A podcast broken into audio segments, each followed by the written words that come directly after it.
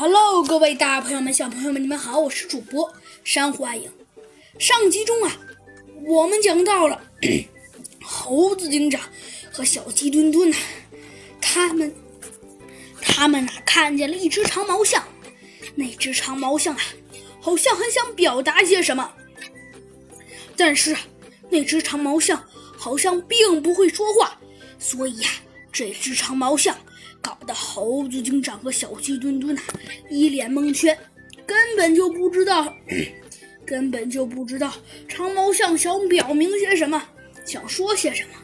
就这样，猴子警长和小鸡墩墩呐给长毛象拿了一张纸。小鸡墩墩先说道：“长毛象先生，我们我们能理解，你是不是觉得你是无辜的？”对不对？哎，我是无辜的。哎，得了吧，这个是长毛象啊，它不是并不会说话吗？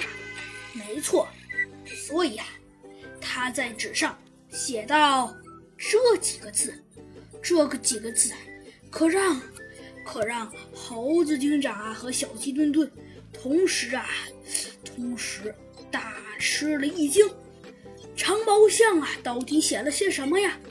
只见纸上是这样写的：就在一个星期前，来了两只大猩猩。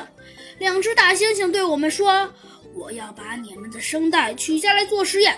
做完了实验，我们会给你，会给你，会给你们很多很多钱。”然后说道：“因为我们长毛镇的人都都很都很。”都很呃都很大方，所以没多想就同意了。结果到了现在，也不给我们钱，还让我们干活。要是说不来干活，就再也不给我们钱。为了拿到钱，我们就只能来这里干活了。